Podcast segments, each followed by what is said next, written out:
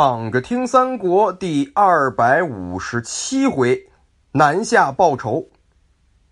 上回说到了曹操打算南下报赤壁的仇，啊，东吴这边呢，张宏去世了，损失太大了。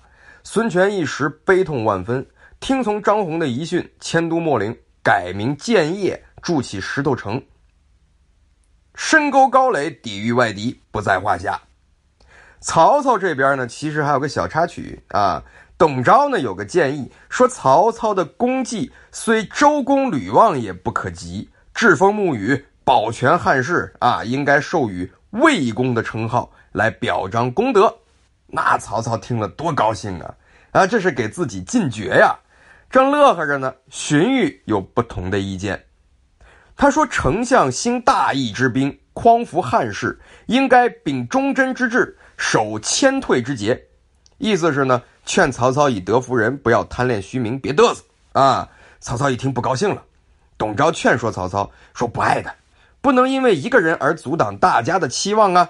于是呢，就上表请尊曹操为魏公。荀彧就叹了口气说：“呀，我真的不想看到这种结果。”曹操这就恨上荀彧了，想要找机会弄死荀彧。这不，曹操准备南下攻吴吗？就想带着荀彧一起啊，找机会就把荀彧弄死了。荀彧知道曹操想杀自己，就跟曹操请病假。曹操一看，还反了你了，让你走你不跟着，你还敢请病假？这让其他官员看见了，还以为我多惯着你呢，是吧？曹操自己清楚自己所处的政治环境非常不稳定，他绝对不允许有一点不一样的声音出现。于是呢，就派人给荀彧送了一个食盒。上边呢有曹操的亲笔签封，意思这是丞相亲自检查并封好的，送到荀彧手里。荀彧打开一看，里面竟然空无一物。但这绝不是快递小哥弄错了，是吧？这是曹操刻意为之。荀彧一下子就明白了，这意思是不录啊，对吧？以后不愿意给你发粮食了，你自己看着办吧。于是呢，荀彧知道自己时日不多，也不给曹操添麻烦啊，自己服毒自尽了。曾为曹操出谋划策、屡获殊荣的荀彧，就这样死在了一次小小的分歧之中。这事儿吧，说大可大，说小可小啊。其实我的理解是什么呢？荀彧既然已经帮助曹操获得了该获得的所有名利，几次建议都让曹操自己都佩服不已。比如说，劝曹操秦王营地，是吧？献二虎相争之计来挫败吕布、刘备。这一系列的事件呢，说明荀彧并没有要谋反曹操的意思，只是他没有跟曹操好好解释自己的想法。他大概的意思呀，是现在不是受封的时候，可以缓称王，别急于一时嘛，让天下人耻笑。可是曹操没有理解荀彧的良苦用心啊，觉得荀彧要反对自己。而荀彧呢，也可能是懒得解释了，因为他自己知道跟曹操相处的模式就是这样，要不呢你一直阿谀奉迎啊，要不呢彻底反叛。可是他现在呢是要逃跑叛变，也是挺纠结的。他得背上一个骂名，而且呢相当于告诉别人自己前半生的工作都白做了啊，他过不了自己这关，于是呢就自尽了。荀彧死后，曹操也是表现的懊悔万分，赐荀彧谥号靖侯。这小插曲说完了，接着呢，我们来看一看曹操南下攻吴。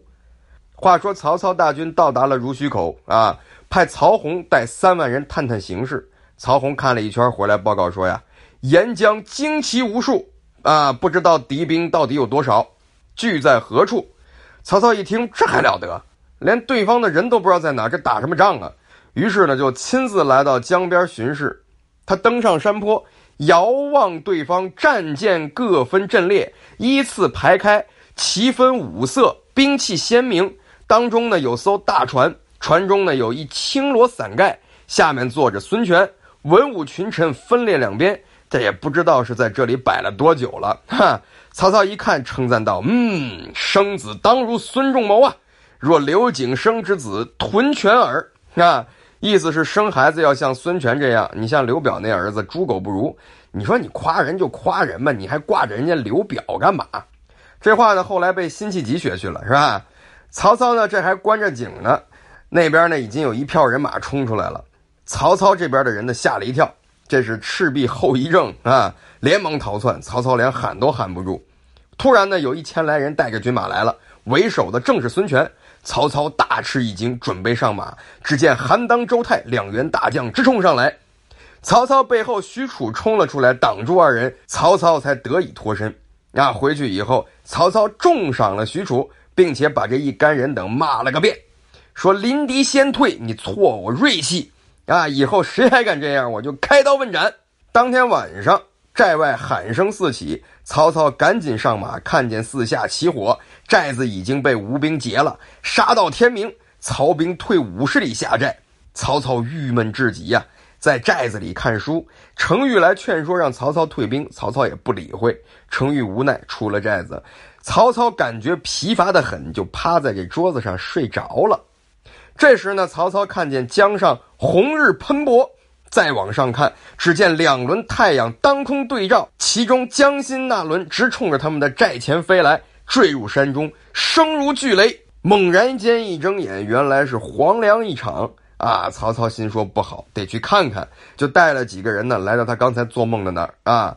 刚到那儿，就看见一簇人马，当先一人金盔金甲。曹操一看，这不是孙权吗？孙权见了曹操，不慌不忙，好像呢就是专门等曹操来的一样。他用马鞭一指曹操，说：“丞相坐镇中原，已经极富极贵，何故贪心不足，来侵我江南呢？”毕竟曹操。如何答复？咱们下回接着聊。一部喜马拉雅，关注考拉老师，全新节目四十三天集训，突破文言文壁垒，让你从此不再谈文色变。